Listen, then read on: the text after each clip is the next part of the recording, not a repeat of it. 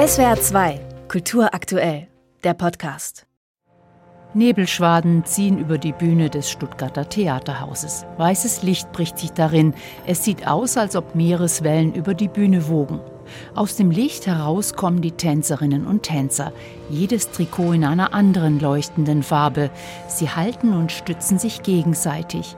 Ihre Bewegungen erinnern an das Tauchen unter Wasser. Wasser ist das Thema, das den griechischen Choreografen Andonis Phoniadakis schon immer umtreibt. Phoniadakis freute sich über den Auftrag von Gautier Dance. Ich liebe das Wasser. Ich bin auf Kreta geboren. Das Meer war etwas, das ich jeden Tag gesehen habe. Ich bin am Meer aufgewachsen, in ihm. Es war immer um mich herum. Es war schön, über dieses Element etwas zu machen. Es ist faszinierend, wie Tänzerinnen und Tänzer die fließenden Bewegungen des Wassers auf der Bühne umsetzen. Mal sanft und wie im Zeitlupentempo, aber meist mit stürmisch, raumgreifend, kraftvoll und athletisch getanzten Bewegungen. Die Schönheit, aber auch die Urgewalt des Wassers gehören für Andonis von Yadakis zusammen. Es gibt einige dramatische Momente. Die Stadt selbst, in der ich lebe, wurde vom Wasser überflutet. Ich kenne beide Energien des Wassers und wurde damit konfrontiert.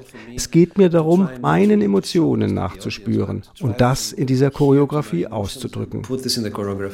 Die kraftvollen Stücke des international renommierten Choreografen sind für Tänzerinnen und Tänzer eine körperliche Hochleistung. Aber nur so könne man die Urgewalten von Wind und Meer widerspiegeln, die seine Arbeit prägen, betont Andonis Phoniadakis. Das liegt daran, dass meine Sinne immer davon umgeben waren. Mein Körper hat das verinnerlicht. Für manche wirkt es vielleicht rastlos, was ich mache. Aber es geht mir darum, voller Leben zu sein, sich ständig zu verändern, immer wieder neu anzufangen. Das trage ich immer noch in mir und daraus hat sich auch diese Choreografie ergeben.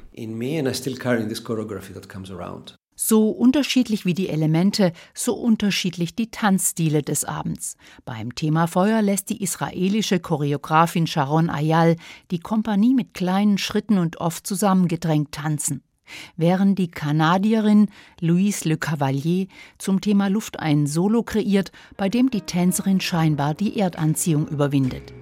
Seinem Lieblingsthema Erde hat sich Mauro Bigonzetti zugewandt.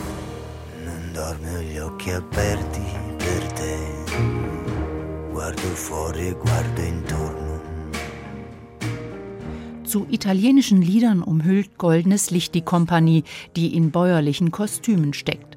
Manche Bewegungen erinnern an das Ernten von Getreide, immer wieder scheint es, als ob sie Ähren durch ihre Hände gleiten lassen. Doch es spiegelt sich auch ein innerer Kampf darin wider, wenn man seine ländliche Heimat vielleicht aus wirtschaftlichen Gründen verlassen muss, also die Erde, auf der man geboren ist.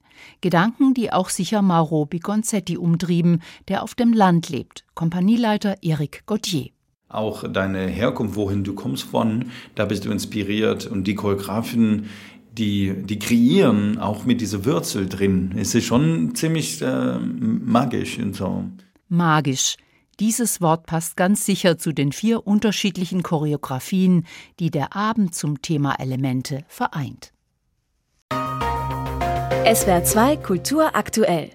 Überall, wo es Podcasts gibt.